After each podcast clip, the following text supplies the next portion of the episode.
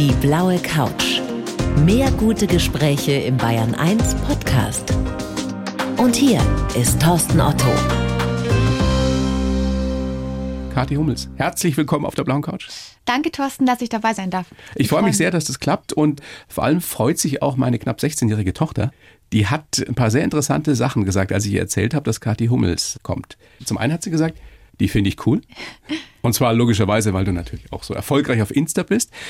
Und dann hat sie dich aber bei Club 1 im ersten beim Ringelstädter gesehen. Mit Hannes. und dann hat sie gesagt, das ist eine mutige Frau, die Kathi Hummels. Und ich habe sie dann gefragt, warum? Und dann hat sie gesagt, also nochmal, knapp 16, weil die da so offen über Depressionen spricht. Und das ist wichtig. Mhm. Und das fand ich echt bemerkenswert. Ich muss sagen, ich kriege gerade Gänsehaut, weil auch in meinem Buch, Mein Umweg zum Glück, sage ich ja, dass ich mit 16 Jahren das erste Mal eine Depression bekommen habe. Und dass es sie dann so berührt, auch ja, in dem gleichen Alter, wo ich eben damals war. Und dass sie diese Message so versteht, zeigt ja einfach, dass sich auch eben jüngere Mädchen damit beschäftigen und dass die Krankheit halt jeden treffen kann. Und es wichtig ist, dass man sich ähm, damit beschäftigt, dass man auch einfach weiß, mit mir stimmt vielleicht was nicht. Und dann eben, wie ihre Tochter vielleicht gesagt hat, so mutig ist wie ich, und dann einfach sagt, ich glaube, ich brauche Hilfe. Hm. Jetzt ist es Gott sei Dank bei meiner Tochter nicht so, dass die an Depressionen leidet, aber in ihrem engeren Umfeld eben. Und deswegen mhm. fand sie das so spannend. Und dann hat sie noch gesagt, und typisch auch knapp 16-jähriges Mädchen, frag sie doch bitte, wie man so einen Mann wie den Matz findet. Das ist witzig, weil normalerweise ähm, fragen mich das immer ältere Frauen. Der Matzes, ja. na, wirklich, das ist immer so, ach, der Matzes ist ja so ein lieber und so ein hübscher und so ein netter. Und es sind dann meistens so ein bisschen ältere Frauen, die mir diese Frage stellen. Und äh, ja, wie findet man denn so einen Mann? Ich glaube, wichtig ist einfach, dass man Sagen wir es mal so, man soll die Augen offen halten und wenn das Gold auf der Straße liegt, dann hol's dir. Ja. Oder wenn es im Kino neben einem sitzt. Ja, Stimmt genau. das wirklich, dass es bei euch so war damals? Ja, tatsächlich. Sie hatten Zahnweh? Ich hatte unfassbar Zahnweh. Also, dass ich dem nicht auf den Sack gegangen bin, das wundert mich heute noch. Meine beste Freundin hatte nämlich eigentlich ein Date mit Mats und dann hat sie zu mir gesagt, Kathi, komm doch bitte mit. Und dann meinte ich so, ach, ich weiß nicht, ich habe so Zahnweh und ich hatte da auch gerade meine Abiturprüfungen, es war einfach viel zu viel. Und dann habe ich mich überreden lassen. Er war ja auch erst 18 und ich war ja schon 19. Wow. Ich meine, sorry, ne? Aber normalerweise müssen Alter? die Männer immer älter sein. Und dann habe ich mich erbarmt und bin mitgegangen. und ja, wir hatten dann einen sehr netten Abend und ich würde schon sagen, dass es so ein bisschen Liebe auf den ersten Blick war. Was für eine schöne Geschichte, Kathi. Weil Emily das eben gesagt hat, also meine Tochter, sind Sie eine mutige Frau?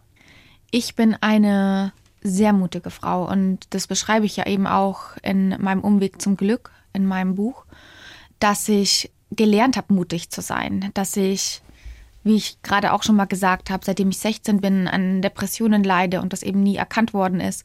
Und ich musste mutig sein, weil wenn ich nicht mutig gewesen wäre, dann wäre ich wahrscheinlich nicht mehr im Leben. Mhm. Weil ich es einfach nicht mehr ausgehalten hätte. Also unter anderem deshalb habe ich Sie eingeladen, weil ich wirklich der Meinung bin, dass es ein ganz, ganz wichtiges Thema ist. Depressionen, eine Volkskrankheit, immer noch tabu behaftet, über das unbedingt mehr geredet werden muss.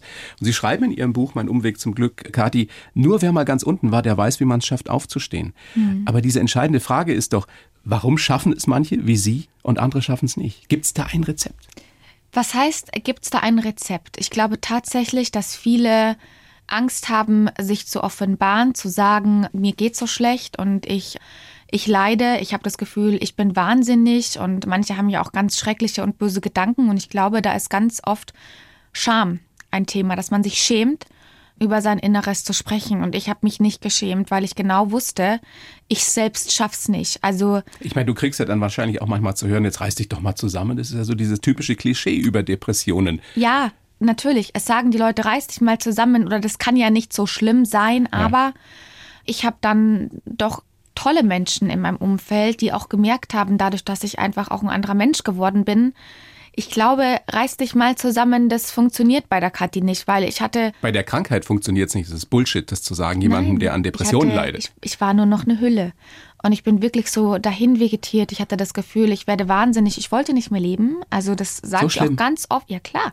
Das war ja auch nicht irgendwie eine leichte Depression. Ich musste Medikamente nehmen. Das waren schon schwere Depressionen. Aber die wurde ja relativ spät diagnostiziert. Da waren Sie schon 21. 21. Mit 16 hat es angefangen. Aber da haben die Ärzte eher vermutet, es sei eine Essstörung, eine Magersucht, weil ich so viel abgenommen habe. Und dadurch, dass es dann falsch therapiert worden ist, glaube ich auch, dass es sich so lange hingezogen hat. Und dann mit 21 kam es halt dann wirklich rasant mit Panikattacken von einer Sekunde auf die andere. Es war absolut nicht vorhersehbar für mich, weil ich auch Warnsignale nicht deuten konnte. Ja, da weißt du ja auch nicht, was los ist mit dir.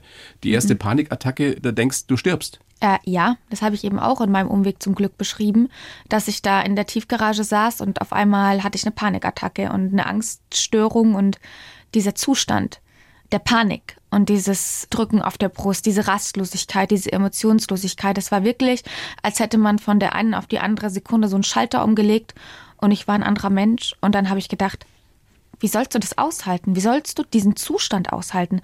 Und deswegen so war es bei mir, habe ich mir gewünscht, einfach einzuschlafen, beziehungsweise nicht mehr da zu sein, weil ich diesen Wahnsinn, diese Rastlosigkeit, dieses, ich sage immer so krass vollgepumpt mit Adrenalin, aber gleichzeitig bist du emotionslos und leer.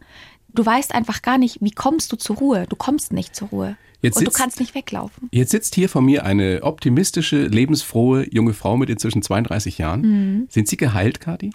Ich würde schon sagen, dass ich gesund bin. Jetzt ja. Ich bin ein anderer Mensch geworden, aber gepaart mit der Kathi, die ich früher immer war. Bin aber sehr optimistisch. Ich bin ein sehr positiver Mensch. Ich sehe tatsächlich, versuche in jeder Situation immer das Beste zu sehen und sage mir immer, everything in life happens for a reason. Wobei das manchmal einfach nicht geht. Ne? Gerade Hin und wieder geht es nicht, wenn mal ein Flug gecancelt wird und du sitzt sechs Stunden am Flughafen, dann fragst du dich schon, okay, und für was soll das jetzt gut sein? Aber ich habe wirklich gelernt, immer das Licht am Ende des Tunnels zu sehen. Und deswegen habe ich ja dieses Buch gemacht, Mein Umweg zum Glück, dass ich anderen Menschen Mut machen kann, dass wenn ich das geschafft habe und ich wollte, ich wollte nicht mehr, wirklich, ich wollte nicht mehr, ich war leer, ich habe gedacht, das wird nie wieder. Und das ist das Tückische an der Depression. Wenn du akut leidest, denkst du, es wird nicht wieder. Wenn du dann aber gesund bist, dann kannst du dir auch nicht vorstellen, dass du jemals wieder so krank wirst. Aber du hast halt schon auch immer Angst vor der Angst. Mit den richtigen Tools, mit der richtigen Psychotherapie, mit den richtigen Medikamenten im schlimmsten Falle, bin ich mir sicher, kann es jedem auf jeden Fall besser gehen. Vorausgesetzt, der oder diejenige traut sich wirklich auch darüber zu sprechen und Hilfe zu suchen. Ähm, Kathi, Sie haben dieses Buch geschrieben mit Ihrem Bruder Sebastian Fischer zusammen. Der ja. ist Facharzt für Psychotherapie Psychiatrie, und Psychiatrie. Psychiatrie, Psychotherapie und macht jetzt noch psychosomatische Therapie. Und er schildert sehr eindrücklich diesen ständigen Kampf. Auf der einen Seite diese fröhliche, mutige Kathi, die es ja mhm. auch schon immer gab, die sich was getraut hat und die was wollte im Leben. Und auf der anderen Seite dann die verzweifelte, traurige Kathi, die, mhm. die in dieser Leere gefangen war. Und ich habe mir gedacht bei der Lektüre, wie viel Kraft das gekostet haben muss. Wahnsinn. Es war wirklich schwer. Das waren zwei Ichs und die haben ständig miteinander gekämpft und deswegen sage ich ja auch ganz oft, dass ich mein größter Feind war. Ich habe mir eigentlich ganz viele Jahre meines Lebens selbst zerstört, weil meine zwei Ichs sich halt eben bekriegt haben und ich es nicht geschafft habe, dass die beiden Freundschaft schließen. Mittlerweile haben sie Freundschaft geschlossen. Ich bin immer noch mutig, ich bin, würde ich schon sagen, eigentlich furchtlos, aber ich bin noch sehr nachdenklich und reflektiert. Aber alles dann zur richtigen Zeit. Wenn wir mal zurückschauen in diese Zeit mit 15, 16, ja. wo sich ja die wenigsten wirklich wohlfühlen in ihrem Körper, aber warum war es bei Ihnen noch anders? Warum mochten Sie sich damals nicht? Ein hübsches Mädchen aus gutem Hause mit einer liebevollen Kindheit, mit entspannten Eltern. Was ist da schiefgelaufen? Das hat meine Vergangenheit mit mir gemacht. Mein Opa ist gestorben, als ich zehn war. Der war wie ein Vater für mich. Dann hatten meine Eltern eine Ehekrise und ich war halt das Sandwich-Kind und war immer dazwischen.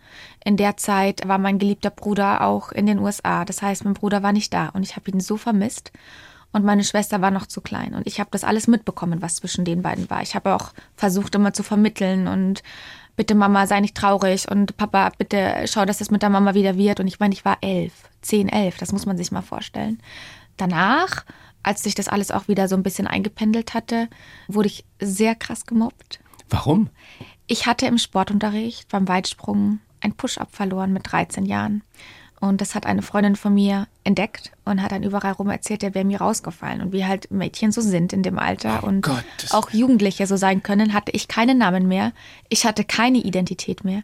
Ich war dann nur noch Push-up. Ich wurde von Partys ausgeladen. Ich wurde hardcore verarscht, wenn ich das Nochmal, mal sagen weil der Teil eines BHs rausgefallen ist beim Sport. Richtig. Und das war halt damals einfach wirklich die Story. Und die ist in ganz Unterschleißheim rumgegangen und ich wurde da wirklich gehänselt. Und das macht ja was mit dir. Ich meine, ich hatte keinen Halt mehr zu Hause. mein Opa war weg, dann hatte ich keine Freunde mehr, weil mich alle verarscht haben und dann war ich halt komplett alleine. Dass die Seele dann vielleicht da irgendwie kaputt geht, ist eigentlich, wenn man das Revue passieren lässt, klar. Und, ähm, Speziell bei einem sensiblen Menschen? Richtig, ich bin ein sensibler Mensch, nach außen wirklich aber sehr tough. Also ich war halt immer auch so, wie gesagt, so ne, krass extrovertiert und habe dann auch mal Scherze gemacht. Ich war wirklich lustig. Oh ja, Tatsächlich. Das, äh, lustiger Satz, ich war wirklich lustig. Ja, ja, Sind Sie es nicht mehr? Sag du es, also ich habe Humor und ich liebe Humor, aber ich habe wirklich immer alle zum Lachen gebracht. Dass aber dieser Mensch, der eigentlich ein Clown ist, auch eine sensible mhm. Seite hat. Ist ja oft so bei Clowns. Richtig. Auch ein Klischee, aber ist was dran. Da ist was dran, das haben die Leute halt nicht gesehen. Aber was hat es damals mit Ihnen gemacht, Kathi? Also da ist dieses gemobbte Mädchen mitten in der Pubertät, hat zu Hause keinen Halt, weil die Eltern sich gestritten haben, der Opa ist gestorben. Was hätten Sie denn gebraucht? Damit sich das nicht wirklich in eine ausgewachsene Depression entwickelt? Ich glaube einfach, dass du in dieser Zeit, in der Pubertät, dein Selbstwertgefühl entwickelst. Und dadurch, dass ich gedacht habe, niemand mag mich, mein Opa ist weg, meine Eltern, da schaut es auch nicht gut aus. Und dann habe ich keine Freunde. Ich war alleine. Ich hatte nicht das Gefühl, dass mich jemand mag, dass mir jemand zuhört. Dann mochten Sie sich selbst auch nicht mehr? Das ist ja eigentlich ein Rattenschwanz, wenn man das so sagen darf. Wenn andere dich nicht mögen und dir sagen, du bist scheiße auf gut Deutsch, was mir auch gesagt worden ist und du das immer wieder hörst, fängst du vielleicht auch an, das zu glauben. Und eigentlich fand ich mich immer echt, ja, wie ich gerade schon gesagt habe, ich fand mich echt lustig. War, ich war ein Clown. Und dann im Laufe der Zeit, wenn du halt immer wieder Dellen bekommst, schaffst du es halt nicht, diese Dellen selber mehr auszubeulen. Und daraufhin hat sich dann diese Depression, die vielleicht auch erblich ein bisschen veranlagt ist bei mir, weil mein Opa auch da sehr stark drunter gelitten hat, eingeschlichen. Und mit 15, 16 fing es dann an, dass ich sehr traurig geworden bin und habe halt tatsächlich Halt darin gefunden, dass ich dann viel Sport gemacht habe und auch mein Essen kontrolliert habe, weil es halt Dinge sind, die ich kontrollieren konnte. Alles andere konnte ich ja nicht kontrollieren. Ich kann ja nicht kontrollieren, ob mich Leute mögen oder nicht. Aber Dann wurden Sie erstmal nur auf diese Essstörung hin auch diagnostiziert und behandelt, ne? Ich wurde nur auf die Essstörung hin behandelt, habe dann auch der Therapeutin ganz oft gesagt, dass ich eigentlich keine Essstörung habe, sondern dass ich einfach traurig bin und aufgrund dieser Traurigkeit keinen Appetit verspüre, beziehungsweise diese Kontrolle genieße, dass du dich einfach spürst. Ich meine, wenn du leer bist, traurig bist, was kannst du machen? Du kannst zwanghaft versuchen, dich irgendwie abzulenken. Die einen, die trinken, die anderen, die ritzen sich auf gut Deutsch gesagt, die anderen, die hungern, die machen Extremsport, dass du einfach, du, du willst dich wieder spüren, weil du bist leer und du bist traurig. Und wenn du dann einfach dich so kasteist, dann hast du vielleicht auch das Gefühl, ich spüre mich wieder. Und das war halt das Fatale. Die haben nur auf die Ursache geguckt. Ich merke gerade, wie intensiv Sie immer noch da in diesen Details auch drin sind, Kathi. Die Erinnerung ist immer noch ganz frisch, ne? Die ist ganz frisch. Also ich werde das mein Leben lang nicht vergessen. Und dadurch, dass ich so viel gelesen habe, auch mit meinem Bruder, der eben auch Psychiater ist, so viel gesprochen habe, ich habe das hier alles auch in meinem Umweg zum Glück nochmal beschrieben.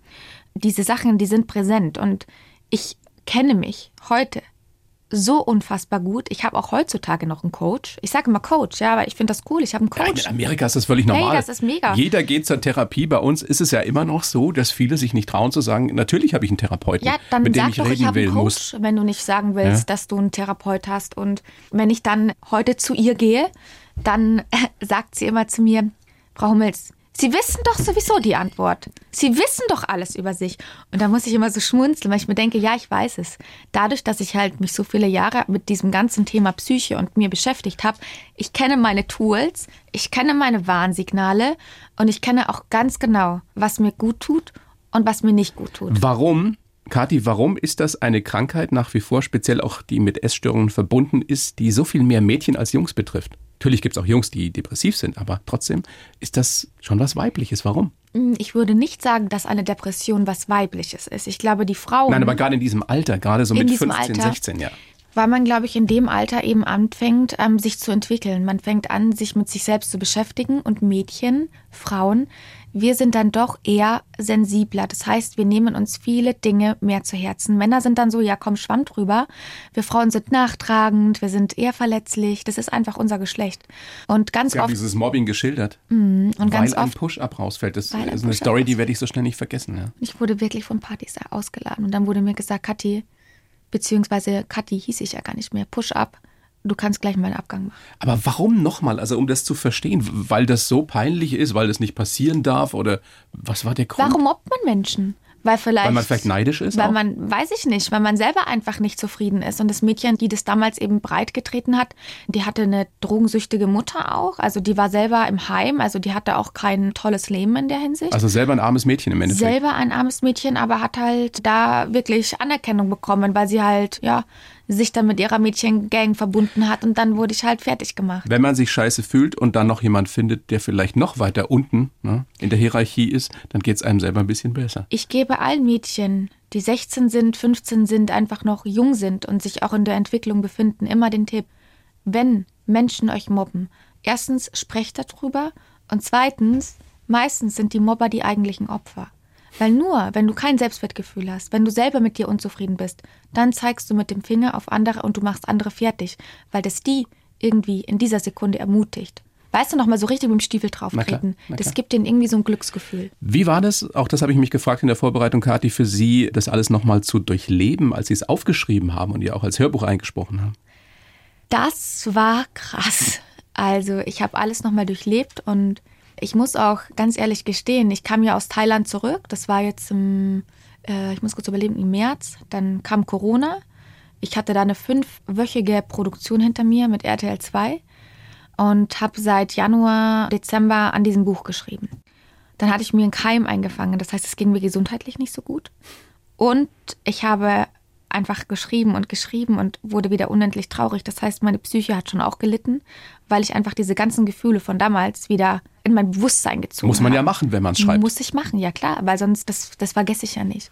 Und da muss ich schon sagen, also ging es mir nicht gut. Mir hat dann auch teilweise mein Magen zugemacht. Ich hatte auch nicht mehr so Hunger. Also das war schon eine krasse Zeit. Aber tatsächlich, ich wollte dieses Buch schreiben und ich musste das machen. Ich wollte es machen, damit andere Menschen Mut fassen und dass sie nicht den Kopf in den Sand stecken und dass man einfach weiß, es gibt immer einen Weg zum Glück. Und wenn es zahlreiche Umwege sind, ich bin mir sicher, jeder Mensch findet sein Glück. Man muss es nur sehen. Und dieses Buch soll helfen, dass man Lichtblicke bekommt. Dass, man, sich Hilfe holt, dass man Ja. eben sich wirklich auch helfen lässt. Sind Sie denn heute ein glücklicher Mensch, Kathi? Schau mich an, was würden Sie denn sagen? ja, gut, die Fassade kann immer täuschen. Also ich, ich sehe eine lebenslustige Frau, die vor mir sitzt, ja. Ich finde, man sieht das immer in den Augen. Und wenn Sie mich früher gesehen hätten, Dann? dann hätten Sie damals einfach nur zwei leere Löcher gesehen. Und jetzt sind diese, diese, diese Augen ne, gefüllt mit Freude und ich kann auch wirklich sagen, ich bin glücklich. Und Sie strahlen. Natürlich bin ich auch manchmal traurig, aber das ist normal, das ist eine Emotion. Nur ich kannte das Gefühl des Glücks gar nicht mehr. Das müssen Sie sich mal vorstellen, das war fremd für mich. Und teilweise jetzt, wenn ich irgendwie glücklich bin und es hält dann komplett lange an, dann denke ich mir manchmal, oh Gott, Kathi, du musst jetzt auf dich aufpassen, weil nicht, dass dann Ja. irgendwie wieder was kommt. Man hat ja schon noch immer so ein bisschen Angst. Na klar, Und und denkt sich, darf ich überhaupt so glücklich sein? darf ich überhaupt so glücklich sein? Und das ist dann manchmal so ein bisschen tricky, aber es ist ein schönes Gefühl, dass ich endlich wieder, ich bin ich.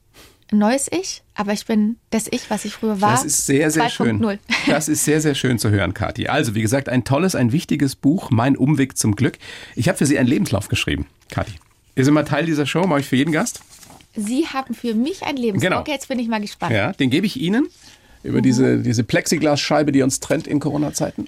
Sie, ups, Sie lesen den bitte einfach so vor und schimpfen dann danach oder sagen, passt genauso. Ich muss das jetzt Ja, vorlesen. ja. Also, Bitte liebe. Hörer, ich lese das jetzt vor. Das hat der liebe Thorsten über mich geschrieben. Das Ja. stammt nicht von mir. Ich heiße Kathi Hummels und bin viel mehr als nur die Influencerin oder die Frau von Mats Hummels. Als Moderatorin, Autorin und Marke bediene ich, wie eine gute Frauenzeitschrift, alle möglichen Interessen. Meinen Erfolg habe ich mir hart erarbeitet und ich hätte früher nie gedacht, dass ich solche Eier habe. Mein Umweg zum Glück war lang und mühsam, denn die Depression ist eine fürchterliche Krankheit. Besonders geprägt haben mich auch meine behütete Kindheit, das Leben an der Seite eines Fußballstars und Hämme und Spott in den sozialen Medien. Heute bin ich sehr dankbar für meine Entwicklung und möchte meine Erfahrungen nicht nur an junge Mädchen weitergeben, sondern an alle, die meine Erfahrung brauchen. Mein Slogan: Seid mutig, echt und einzigartig und lasst euch Eier wachsen. So wie ich. Den hast du mir geklaut. naja, ist ein Zitat. Ich ist ja ein weiß. Zitat. Kathi, können Sie sich damit identifizieren? Könnten Sie das so unterschreiben? Ja, das kann ich so unterschreiben, auf jeden Fall. Und das ist ja tatsächlich mein Lebenslauf. Und da habe ich auch gemerkt, als ich meinen Umweg zum Glück geschrieben habe, wie krass mein Leben war bisher und dass es kein Wunder ist, dass ich kaputt gegangen bin, weil ich einfach so viele Dellen und Bollen hatte, dass einfach nichts mehr übrig war. Dieser Slogan, seid mutig, echt und einzigartig, das klingt gut und sagt sich so leicht. Ne? Aber das ist Wenn ja jetzt jemand, wenn jetzt uns jemand lauscht, der gerade in so einer Krise ist, vielleicht noch nicht mitten in der Depression, aber dem es einfach nicht gut geht, sei es, dass er in der Pubertät ist, vielleicht auch, dass er irgendwie im Job Probleme hat, Privatprobleme hat und der sich dann denkt, ja, das sagt die so leicht, ja, diese Kathi Hummel, die komische Song, seid mutig, echt und einzigartig. Mhm. Aber wie kommt man dahin? Was ist der erste Schritt? der erste Schritt ist, mutig zu sein, dass man kein Schamgefühl hat und sagt, Hilft ähm, nichts, ne? Ja. man muss darüber sprechen, man muss sich den Kummer von der Seele sprechen. Mit echt meine ich ehrlich sein. Wenn ich spreche und ich spreche über mein Inneres, dann sei ehrlich, weil selbst wenn du vom Therapeuten sitzt und du sagst nicht die ganze Wahrheit, kann der Mensch dir nicht helfen. Das heißt, du musst dich wirklich, ja, du musst dich nackig machen, ne? Zieh dich aus und hau raus und der Coach, der wird dir helfen, weil er dich versteht, wenn du echt bist. Und wenn es ein guter Coach ist, auch da gibt es Leute, die Natürlich gibt es Nicht so hilfreich sind. Die guten oder die schlechten, aber wir gehen jetzt einfach mal davon aus, dass du Ja. wirklich Fachpersonal hast und jemand, der auch versteht, was mit dir ist. Was meinen Sie mit einzigartig? Mit einzigartig meine ich, dass wir alle anders sind. Und selbst wenn man solche Gedanken hat und auch eine Depression hat und äh, vielleicht Angstzustände oder sonst was, jeder Mensch hat Schwächen. Und manchmal kann man seine Schwächen auch zu Stärken machen. Zum Beispiel meine Schwäche, diese Depression, diese Jahre der Einsamkeit, diese Jahre der Traurigkeit und diese verlorenen Jahre auch, habe ich umgewandelt. Ich habe ein sehr, sehr großes Gefühl für Menschen. Das heißt, ich achte auch sehr auf Nächstenliebe. Ich bin da auch immer sehr hilfsbereit und Empathisch. ich bin sehr empathisch. Ich kann Menschen tatsächlich lesen. Das sind ich, ja Menschen oft, die so massiv gelitten haben unter einer psychischen Krankheitsstörung. Ja. Ja, das würde ich tatsächlich so unterschreiben. Und damit meine ich einzigartig, dass jeder Ecken und Kanten hat. Jeder hat Stärken und Schwächen. Aber es ist nicht fatal, Schwächen zu haben, weil Schwächen können auch, so wie ich ja eigentlich alles sehe, auch irgendwie was Gutes haben. Und wenn man eine Schwäche zugibt, ist man nicht ständig damit beschäftigt, sie zu verbergen. Richtig? Und muss nicht ständig in der Angst leben, offen, hoffentlich kommt mir keiner drauf. Die Menschen müssen einfach mehr reden und mehr zu sich stehen. Und jeder ist anders. Man muss nicht der Norm entsprechen. Und deswegen gibt es uns alle ja auch nur einmal auf der Welt. Wir sind ja alle Individuen. Und das ist doch was Schönes. Jetzt erleben wir heute alle hier eine intelligente junge Frau, der es offensichtlich sehr gut geht. Wie oft erleben Sie es trotzdem noch, Kathi, dass Sie abgestempelt werden als die Fußballerfrau, als die Frau von Mats Hummels? Ach, ich Gibt's weiß. das noch? Ich weiß es ehrlich gesagt gar nicht. Also viele, klar, kennen mich über meinen Mann, den Mats, aber ich bin ja auch stolz auf ihn. Er hat eine wahnsinnige Karriere hingelegt und ich habe ihn mein Leben lang begleitet. Ich meine, wir sind seit 13 Jahren zusammen und ich bin stolz auf ihn. Und Seit wenn, Fluch der Karibik 3. Seit Fluch der Karibik 3, aber wir sind ja dann sogar aus dem Film rausgegangen. Warum? Wir fanden den doof. Weil ihr knutschen wolltet gleich? Oder? Nee, hey, du hier, ne? Ich bin eine harte Nuss. Also ein bisschen knacken muss man sich schon. Ist jetzt nicht so, dass man mich gleich kriegt mit dem Film. Ähm, Ja, vor allem mit so einem. Ja, ich wollte es gerade sagen. Und Zahnschmerzen, der hätte ja gar nicht knutschen können. ähm, nee, wir sind dann tatsächlich aus dem Film rausgegangen und jetzt habe ich die Frage vergessen. Ach ja, guck mal. Eigentlich ist es mir egal. Schau mal, so egal ist es. Ne? Ja, genau. Weil wir die Frage sogar vergessen Genau. haben. Ob sie, ob sie immer noch darauf reduziert werden. Genau, das war die Frage. Bestimmt reduzieren mich die einen oder anderen drauf, aber wenn sie das machen wollen, ist das für mich einfach kein Problem. Früher war es das, aber mittlerweile weiß ich doch, wer ich bin und ich bin kein Fähnchen im Wind mehr. Ich habe gelernt, Nein zu sagen und es ist geil. Es ist echt geil, Nein zu sagen. Das habe ich früher auch nicht gekonnt. Stimmt. Aber man muss es auch lernen, wie so vieles im Leben. Diesen Begriff Influencerin, den mögen Sie auch nicht so, ne? Was heißt, ich mag ihn nicht so? Ich sehe mich einfach als Moderatorin. Ich bin Unternehmerin und Autorin? Ja, Autorin. Da sind drei Bücher auf dem Markt von mir. Und als Influencerin finde ich, da wirst du dieser Begriff, der beschränkt sich so auf das Social Media Dasein, also nur auf Instagram. Und deswegen sage ich immer, das, das finde ich einfach. Das soll sich jetzt nicht doof anhören, aber das reicht nicht aus. Aber da kann man doch stolz drauf sein. Sie haben das ja erreicht mit Inhalt. Ja. Ich weiß nicht, wie viel, über eine halbe Million Follower? Ja, 570.000? Naja, das ist ja ein Wort. Das kriegt man ja nicht einfach nur, weil man ein hübsches Gesicht hat. Ja, aber ich finde, dieser Begriff Influencer, der wird leider heutzutage von ganz vielen falsch ausgelegt und man verbindet damit immer so lauter Rabattcodes auf Instagram und dann wieder die Werbung und das wird promotet und für mich ist quasi dieses Influencer-Sein ein Tool, um das auch zu platzieren, was ich mache und auch vor allem um mich zu zeigen. Und ich mache das nicht, um Geld zu verdienen in der Hinsicht. Und ich glaube, naja, dass schon auch. Es ist ein schöner Nebeneffekt. Aber Ja. glaub mir, wenn ich wirklich aufs Geld aus wäre, dann würde ich da ganz andere Sachen spielen über meinen Kanal. Ne? Was da denn? kommen schon zig Anfragen rein. Ich mache keine Anfragen mehr, die nicht zu mir passen. Ich habe mich da auch so ein bisschen ausgelebt und gefunden. Und mein Kanal ist mittlerweile auch viel leerer geworden. Ich möchte auch mehr einfach die Kathi zeigen, die ich bin. Ich mir ist einfach wichtiger, dass ich meinen Umweg zum Glück zeige, dass ich über Depressionen spreche, dass ich darauf aufmerksam mache. Ich habe jetzt eine eigene Bar-App gelauncht. Das sind so Sachen, das sind so Bar-App, das muss man vielleicht erklären, das ist so eine Mischung aus Yoga und Pilates an der Stange. Gott sind Sie informiert. Ja, meine Frau ist Pilates-Trainerin. Ja, cool. Ich kenne mich aus. Ja, und wir wollen In der auch, Theorie. In der Theorie und wir wollen auch ähm, autogenes Training anbieten. Das ist alles so, das wächst einfach aus mir. Und ich habe da jetzt auch im Laufe der. Zeit gemerkt, dass viel mehr ich bin, als wenn ich einfach andere Dinge immer wahllos bewerben würde. Ich habe mal geguckt, Sie sind ja wirklich eine erfolgreiche Unternehmerin, die sehr viele Ideen hat. Also diese Sport-App haben Sie schon angesprochen. Es gibt Mund-Nasen-Masken von Ihnen. ja, von The Helping Leopard, die habe ich auch dabei. Echt? Klar, die trage ich immer. Was Happy Leopard. Hier, guck mal. Ich bin Oh, ja sehr cool. Die ist nicht so, ich dachte jetzt Leopard, da dachte ich gleich an so Ich bin krasser Fan Monster von Leopard. Leopardenmuster, aber das ist bin ja so sehr eine dezent. Peggy Bundy 2.0. Ich glaube, mehr Leo im Schrank als Hummels kannst du nicht haben.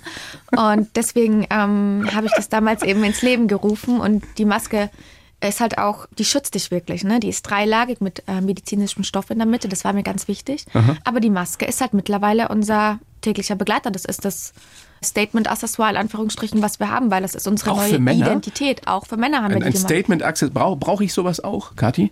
Also Ne. brauche ich Statement Accessoires für mich? Naja, du brauchst auf jeden Fall eine Mund-Nasen-Maske, Na ja, oder? ja, logisch. Ohne Und dann? die darfst du ja nirgends mehr hin. Und dann besser eine schicke, oder? Als eine. Du, wir haben die auch in ganz schwarz, ne? Also wir haben die auch für Männer gemacht. Okay. Wir haben eine ganz schwarze, wir haben verschiedene Ausführungen. Es kommt jetzt auch bald eine neue Kollektion raus. Tragen Männer das wirklich? Tatsächlich, ja. Wir sind sehr erfolgreich mit dem, was wir machen. Vor allem, weil wir einen guten Preis bieten. Und wir spenden weiterhin immer ein Euro davon. Toll. Tolle Am Geschichte. Anfang Also, haben wir erstmal 100 Prozent gespendet und mittlerweile ist es aber ein etwas größeres Unternehmen geworden und da müssen wir natürlich auch gucken, dass wir unseren Standard und alles beibehalten. also wirklich allergrößten Respekt für die Unternehmerin, die Kreative, Kathi Hummels. Äh, Sie moderieren ja auch noch im Fernsehen, das haben wir schon angesprochen. Es gibt ein Kochbuch für Kinder, Dirndl, die von Ihnen designt werden. Haben Sie nicht Sorge, jetzt mit Ihrer Historie, mit Ihrer Biografie, dass Sie sich manchmal dann überfordern? dass es den Punkt gibt, wo das vielleicht wieder kippt? Nein, gar nicht. Nein, ich mag diese Kreativität, weil ich die jahrelang nicht ausleben konnte. Seitdem ich 15, 16 bin, habe ich mir immer gewünscht, ähm, ich wollte Moderatorin werden, ich wollte Schauspielerin werden. Ich habe auch überlegt, ob ich Modedesign studiere, wie meine Oma. Ich habe mich nicht getraut. Ich hatte die Krankheit, ich hatte da eine sehr konservative Familie, die auch immer gesagt hat, mach lieber was, was sicher ist. Ne? Ich, die waren alle mal sehr auf Sicherheit bedacht. Ich war da nicht so mutig, habe mich einfach nicht getraut. Im Vorgespräch gesagt, ich war so lange in mir selbst gefangen, jetzt gehe ich umso mehr aus mir raus. Ja, ich war ja mein größter Feind. Ich habe mich ja selbst blockiert. Prüfungsangst, Versagensängste, fand mich doof. Und jetzt merke ich einfach so richtig, dass ich das nicht mehr tue, weil es mir gut geht. Und da ist so eine Kreativität in mir. Und Die ich, jetzt raus muss.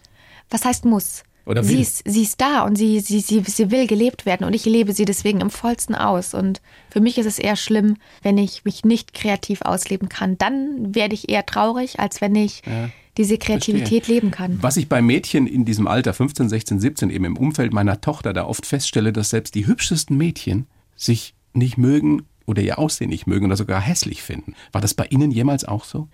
Also ich weiß nicht, ob ich mich als die hübscheste bezeichnen würde oder auch die schönste. Ich war bestimmt ein gut aussehendes Mädchen, ja, aber das kommt ja von innen.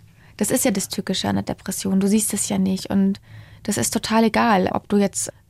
Ich finde, hässlich ist der falsche Begriff, weil Schönheit ist immer Ansichtssache und jeder Mensch ist auf seine Art und Weise schön. Aber wenn du vielleicht einfach mit dir nicht zufrieden bist und andere dir ständig sagen, auch wenn du vielleicht wunderschön bist, du bist doof, du bist hässlich, du bist scheiße, macht das ja was mit dir. Und die Psyche, die kann so schnell und leicht leiden, ohne dass man das eben sieht. Und man merkt es meistens erst dann, wenn es schon fast zu spät ist. Wenn heute solche Momente kommen, wo Sie merken, das Gedankenkarussell geht wieder los oder so, haben Sie so Tools, wo Sie, mit dem Sie einfach Stop sagen jetzt? Dem Ja. Mindfuck? Den Wenn man auf Mindfuck, Neudeutsch sagt? ja, ich finde, Mindfuck ist wirklich der Begriff des Jahres. Ich merke ganz oft, dass Mindfuck passiert. Das wird auch immer noch mit mir gemacht, ne? Also auch privat, auch natürlich beruflich. Da kommen schon so ziemlich viele Mindfucks rein. Wenn ich dann aber merke, das macht mich traurig und das tangiert mich, ich kann es aber nicht ändern, weil es eine Tatsache ist, dann halte ich immer so ein mentales Stoppschild in meinem Kopf hoch und sage, Kathi, stopp, weg damit. Und dann gelingt es mir tatsächlich, weil ich einfach so stark bin psychisch, das wegzuschieben. Wenn ich mal so ein bisschen rastlos bin und das Gefühl habe, oh, irgendwie, äh, ich komme gerade nicht zur Ruhe, mache ich Yoga. Oh, ich mache Barré. Deswegen habe ich auch diese App gemacht. Das heißt, ich versuche mich zu balancieren. Dann, das Allerwichtigste, ich habe meinen Sohn. Seitdem ich mein Der ist Kind habe, zwei. der wird drei im Januar. Ist zwei, ja, aber wird drei, weil ich, der ist schon so groß, da muss ich mal sagen, der ist drei, weil wenn sie den sehen würden, das, das, das glaubt mir einfach kein Mensch mehr. Ähm, Spielt er schon Fußball? der spielt schon Fußball, ja. Der ist schon ziemlich, ist schon ziemlich fit, ja. Und was ich halt damals gelernt habe, als ich eben mein Kind bekommen habe, durch die Krankheit und auch die Essstörungen hatte ich jahrelang Angst, ich kann gar kein Kind bekommen. Und das hat aber alles dann sehr schnell und gut funktioniert, sagen wir es mal so. Und das hat mir echt ganz viel Selbstvertrauen gegeben und Sicherheit. Und seitdem bin ich unfassbar stolz auf meinen Körper, weil der Ludwig ist gesund. Ich hatte eine super schöne Schwangerschaft und was mein Körper da geschaffen hat. Ich habe einfach, mir ist ein Mensch gewachsen. Das war so, Kathi, du musst so stolz auf dich sein, auf deinen Körper, weil das ist ein Wunder, was da passiert ist. Und auch diese Angst, dass sie mir so schnell genommen worden ist. Ich wurde ja eigentlich damit konfrontiert, was ja auch gut ist hat mir ja da viel Selbstvertrauen gegeben. Und wenn ich ihn jetzt heute anschaue und er guckt mich mit seinen Kulleraugen an und lacht und strahlt und ist glücklich, weil er vielleicht mit einem Staubsaugerkabel Seil springt, macht er wirklich, dann denke ich mir einfach nur, ey, Ja. klar ist der Beruf wichtig für dich und das ist auch, äh, was dich erfüllt, aber guck dir dein Kind an und letztendlich ist am allerwichtigsten, dass er gesund ist und lächelt. Absolut. Absolut. Das ist wirklich großartig, wenn man so einen, so einen kleinen Zwuckel hat. Und es geht so schnell vorbei. Die werden so schnell groß. Sie werden sehen. Ich würde gerne noch ein bisschen über Ihre eigene Kindheit sprechen. Kati, Sie Gern. sind geboren in Dachau am 31. Januar 88. Aufgewachsen dann in Unterschleißheim. Genau. Papa Bauingenieur, die Mama Steuerberaterin, ein Bruder, eine Schwester. Sie haben im Vorgespräch gesagt, das war total heile Welt in der, in der frühen Kindheit. War es zu heil? Oh, Das ist ja eine Frage, die ich mir auch immer wieder stelle mit, mit unseren Kindern. Ich glaube, das machen ganz viele Eltern. Machen wir es ihnen vielleicht zu einfach, weil die Welt da draußen später mal eben nicht so heile sein wird? Ich würde sagen nein, weil die Kinder lernen noch früh genug, was Verantwortung ist. Und klar muss man Verantwortung lernen von klein auf. Aber man ist nur einmal Kind. Und ich sage auch immer, dass das größte Problem von meinem Sohn sein soll, dass es Gryffalo gibt. Du weißt, wer Ja, Gryffalo klar, ist, ein ne? tolles Kinderbuch, der Griffel. Ganz, ganz ja. tolles Kinderbuch. Also kann ich an dieser Stelle auch nur empfehlen. Und Der sich aber dann als harmlos rausstellt. er ist ja eigentlich nicht der Böse, es ist die Maus. Und was ich halt auch so toll finde, ist, der Gryffalo ist ja wirklich hässlich. Und ich sage Ludwig immer, jetzt schon von klein auf, urteilen niemals nach dem Aussehen. Wobei er natürlich mit sehr großer Wahrscheinlichkeit kein hässlicher Mensch werden wird, wenn man sich Mama und Papa anschaut. Darum geht es ja gar nicht. Es geht ja darum, dass ja andere, die vielleicht anders aussehen oder vielleicht auch eine Behinderung haben, etc. pp. Mir geht es einfach um diese Toleranz. Und Ja. ich will, dass der Ludwig tolerant ist. Und nur weil jemand anders aussieht, vielleicht ist er ja nicht gleich schlecht oder vielleicht auch besser. Er soll seinen Selbstwert aus sich ziehen. Das ist eine Sache, die finde ich ist wichtiger als alles andere. Und der Ludwig soll in einer heilen Welt aufwachsen, weil man ist nur einmal Kind. Und die Probleme kommen früh genug. Diese Selbstwertgeschichte ist essentiell, weil, wir haben es gerade schon besprochen, viele in der Pubertät damit eben Probleme kriegen, weil sie vorher kein gesundes Selbstwertgefühl auch schon aufgebaut haben oder, oder anerzogen bekommen haben. Stichwort Urvertrauen. Ich würde gerne deshalb noch mit Ihnen darüber sprechen, was damals passiert ist. WM 2014. Sie schreiben ein Video oder machen ein Videotagebuch für die Bild und das wird dann zerrissen aus unterschiedlichsten Gründen und Sie kriegen eine Flut an Hassmails und in den sozialen Medien wird gehatet ohne Ende. Und ich habe mich damals schon gefragt, ich kann mich noch gut dran erinnern, wie hält diese Frau das aus? Egal ob berechtigt oder unberechtigt, aber diese Beleidigungen sind, sind nie in Ordnung. Also ich wurde ja schon aufs Übelste beleidigt. Wurde auch bedroht.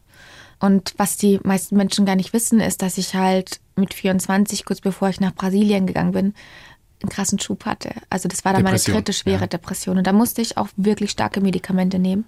Aber ich wusste einfach, dass das mein Traum ist. Ich wusste, du willst moderieren, du willst ja auch diesen Job machen, auch als Reporterin arbeiten. Kathi, wenn deine Krankheit dir jetzt schon wieder im Weg steht, das bereust du doch dein Leben lang. Wie kannst du denn gesund werden, wenn du es einfach nie schaffst, deine Träume zu leben? Und dann kommt sowas. Und dann mache ich das und dann kommt sowas. Aber ich muss auch sagen, dadurch, dass ich dann am Boden war, habe ich natürlich auch reflektiert und ich habe mir das dann angeschaut und da habe ich auch dann gelernt, warum die Menschen mich so behandelt haben. Ich war ja schon aufgesetzt und affektiert und übertrieben und habe auch vielleicht Dinge gesagt, die einfach nicht so okay waren, weißt du, weil wenn dir gewisse Dinge in, in den Mund gelegt werden und du kennst dich da einfach nicht aus, du bist neu in dem Mein Haifisch Gott, Sie waren Medien. 24. Klar, Da macht man Fehler. natürlich, aber um das zu verstehen, warum ich vielleicht dann so ausgelacht worden bin, habe ich halt reflektiert. Und dann ist mir aufgefallen, das war ja gar nicht ich. Das heißt, diese Personen, über die sich die Menschen lustig gemacht haben, das war ja von mir eine geschaffene Kunstfigur. Deswegen habe ich das irgendwann auch gelernt, gar nicht so persönlich zu nehmen, weil ich das ja gar nicht bin. Und jetzt bin ich hier und ich glaube, dass wenn man echt ist, authentisch ist, kriegt man auch gar nicht so einen Hate, weil es auch an die abprallt. Ganz abgesehen davon, will man immer von jedem gemocht werden? Nein. Tatsächlich ich nicht. Ich bin, bin auch immer ganz entspannt. Ich sage auch immer, man kann nicht nur Freunde haben im Leben. Das ist auch ganz normal. Ich meine, ich mag auch nicht alle Menschen. Ich würde sie aber auch nie mobben. Und das ist einfach so was, wo ich schon sage, da müssen wir aufrufen zu. Man kann mögen oder nicht mögen, wen man will, ja. Aber, es gibt Grenzen. es gibt Grenzen. Man darf niemanden beleidigen. Und da wurde mit mir damals eine Grenze überschritten. Und da muss ich auch sagen, müssen sich auch die Medien an der Nase fassen, weil die haben das naja, ein. Teil der Medien, es gibt nicht die Medien. Ja. Viele Medien. Ich habe auch wirklich mit Redakteuren damals Es gibt da gesprochen. gute, schlechte, mittelmäßige wie in jedem anderen Beruf. Das stimmt. Aber es gibt halt auch die schwarzen Schafe. Und ich habe mich ja, wie ich gerade schon versucht habe zu erklären, dann auch damit befasst und habe dann auch mal viele Redakteure, auch Chefredakteure kennengelernt, die auch diese Schlagzeilen über mich geschrieben haben, wie dumm wie Brot oder geht's peinlicher oder from hit to shit. Ne? Das tut schon weh, wenn du das liest, vor allem 24 bist. Und dann kam die Antwort, ja, ich weiß, das ist ja eigentlich nicht so richtig gewesen, aber Kathi, weißt du, wenn wir sowas gemacht haben und wenn dann, dann, dann dein Name stand, dann haben wir gute Klicks bekommen. Und da merkst du ja schon, wie man halt so funktioniert, ne? Wie, wie hat das in der, in der Zeit in der Familie, in der Beziehung funktioniert? Konnte Mats Ihnen da helfen? Der war ja da mittendrin. dadurch, dass er auch in Brasilien war und halt so eingespannt war, hat er das auch gar nicht so mitbekommen. Ne? Und ich glaube, dass er, er sagt auch heute noch, also manchmal habe ich mich auch gefragt, was hast denn du da gemacht? Ne? Also viele fanden es witzig, viele fanden es dann absolut peinlich. Und mir tut es auch tatsächlich leid, dass er dann da halt auch so Häme einstecken musste. Na klar, der wurde ja sicherlich darauf angesprochen. ja, ich meine, wurde dann schon gesagt, was hast denn du für eine? Und wir haben uns aber halt total geliebt, weil wir hatten ja auch unsere heile Welt. Aber klar wurde er dann darauf angesprochen und gesagt, sag mal, was macht denn deine Alte? Ist das dir nicht peinlich? Und das macht dann auch ja wieder was mit dir, wenn du dir denkst, irgendwie bin ich meinem Mann peinlich, bin ich meiner Familie peinlich. Und das war aber eine Sache, da bin ich äh, meiner Familie und auch meinem Mann unfassbar dankbar, weil ich war ihnen nicht peinlich. Sie haben gesagt, du, das, was du da gemacht hast, das war ein, war ein Fehler, das war auch nicht so gut. Aber wie wir ja gerade schon gesagt haben, Fehler sind menschlich. Und wenn man die Fehler macht, kann man ja auch die Dinge besser machen. Das Erstaunliche ist ja, dass Sie, obwohl Sie erst 32 sind, schon so viel an Lebenserfahrung haben. Im Positiven wie im Negativen. Wir was ja ein viele, zweites Buch schreiben. Ja, ne? ja, unbedingt. Mein Umweg unbedingt. zum Glück was, 2.0. Was viele sicherlich nicht wissen. Und ähm, wann konnten Sie, Kathi, das erste Mal reinen Gewissens sagen, mir geht's richtig gut? Wissen Sie das noch? Ja, als ich dann mit dem Ludwig schwanger war. Davor ging es mir schon gut, aber da war ich trotzdem immer noch so geplagt von Selbstzweifeln und die größte Angst, die ich dann wirklich auch mit mir rumgetragen habe, war halt, dass ich, dass es nicht funktioniert. Und weil ich auch Probleme zum Beispiel noch mit der Schild Schilddrüse habe und sowas. Also das sind so Dinge, die verzahnen sich ja alle. Und da ich immer Kinder wollte, hatte ich da natürlich total viel Angst vor. Und wenn man so lange untergewichtig ist, dann mache ich da jetzt auch kein Hehl draus, dass du natürlich auch ein gewisses Gewicht brauchst, dass es überhaupt funktioniert, richtig? Ich meine, die Frauen wissen, von was ich spreche. Und dass es dann aber so schnell geklappt hat. War wirklich, ich kann dir nicht sagen, aber das war ein Wunder für mich. Ich glaube, ich war wirklich sechs Wochen wie auf Drogen. Ich habe einfach nur noch gestrahlt und ich habe mir gedacht, du hattest solche Angst. Und guck mal, Was die Hormone anrichten können, ne? Im Schwarz und Positiven wie im Negativen. Und auch in der Schwangerschaft. Ich hätte nie gedacht, dass ich so entspannt bin. Also mir war einfach auch mein Körper, auch ob ich jetzt 15 oder 20 Kilo zunehme, mir war das egal. Da ich ja früher mich auch immer mit diesem Thema Essen und auch Körper beschäftigt habe, auch aufgrund der Depression, war das für mich so eine Freiheit, die ich erlangt habe. Und da habe ich angefangen, richtig glücklich zu werden, um mich auch nochmal neu kennenzulernen. Und ich habe gemerkt, ich kann über meine Grenzen gehen. Ich kann auch aus meinem Kosmos ausbrechen. Es tut mir nicht weh und habe gelernt, entspannt zu sein. Und ab da habe ich dann auch angefangen, richtig zu sprechen. Ich habe ja früher immer sehr, sehr hoch gesprochen, weil ich so aufgeregt war. Und das ist dann irgendwann verpufft. Das eine führt zum anderen. Richtig. Das eine führt wirklich zum anderen. Ich hätte jetzt fast schon gesagt, Vorschlag, gleich wieder schwanger werden. Tatsächlich ähm, in der jetzigen Zeit mit Corona stellt sich für mich die Frage absolut nicht. Mhm. Also sehen sicherlich viele so, ja. Ich möchte erstmal, dass die Welt wieder in Ordnung kommt, dass wir auch unsere Freiheiten ein Stück zu weit zurückbekommen, dass die Infektionszahlen zurückgehen und dass wir aber auch einfach so ein bisschen Sicherheit spüren, weil ich glaube, ja, Corona ist da und Corona ist unfassbar schlimm, aber wenn wir nicht aufpassen, dann geht die Seele der Menschen kaputt, weil immer mehr Menschen Angst haben und Existenzen gehen kaputt. Und ich glaube, da müssen wir einfach jetzt zusammenhalten und ähm, ja, Maske tragen, schauen, dass wir andere nicht infizieren und dass wir jetzt Verantwortung übernehmen. Und in der jetzigen Zeit finde ich einfach, ich bin da ja auch sehr sensibel, was dieses Thema angeht. Und da stellt sich für mich die Frage nicht, jetzt ein Kind in die Welt zu hm. setzen, mhm. auch aus Angst. Kathi, großes Vergnügen, dass Sie da sind. Wir haben eine sehr reflektierte, lebensfrohe, aber auch ja schon sehr erfahrene junge Frau kennengelernt, die alle Höhen und Tiefen des Lebens oder fast alle schon kennt. Tolles Buch geschrieben mit ihrem äh, Bruder zusammen, der ja Psychiater ist mhm. und Psychotherapeut. Kathi Hummels, mein Umweg zum Glück, sei mutig, echt und einzigartig. Großes Kompliment, großen Respekt. Danke für den Besuch. Danke, dass ich da sein durfte dass ich so viel erzählen durfte. gerne, gerne, sehr gerne. Die blaue Couch, der Bayern 1 Talk als Podcast. Natürlich auch im Radio. Montag bis Donnerstag ab 19 Uhr.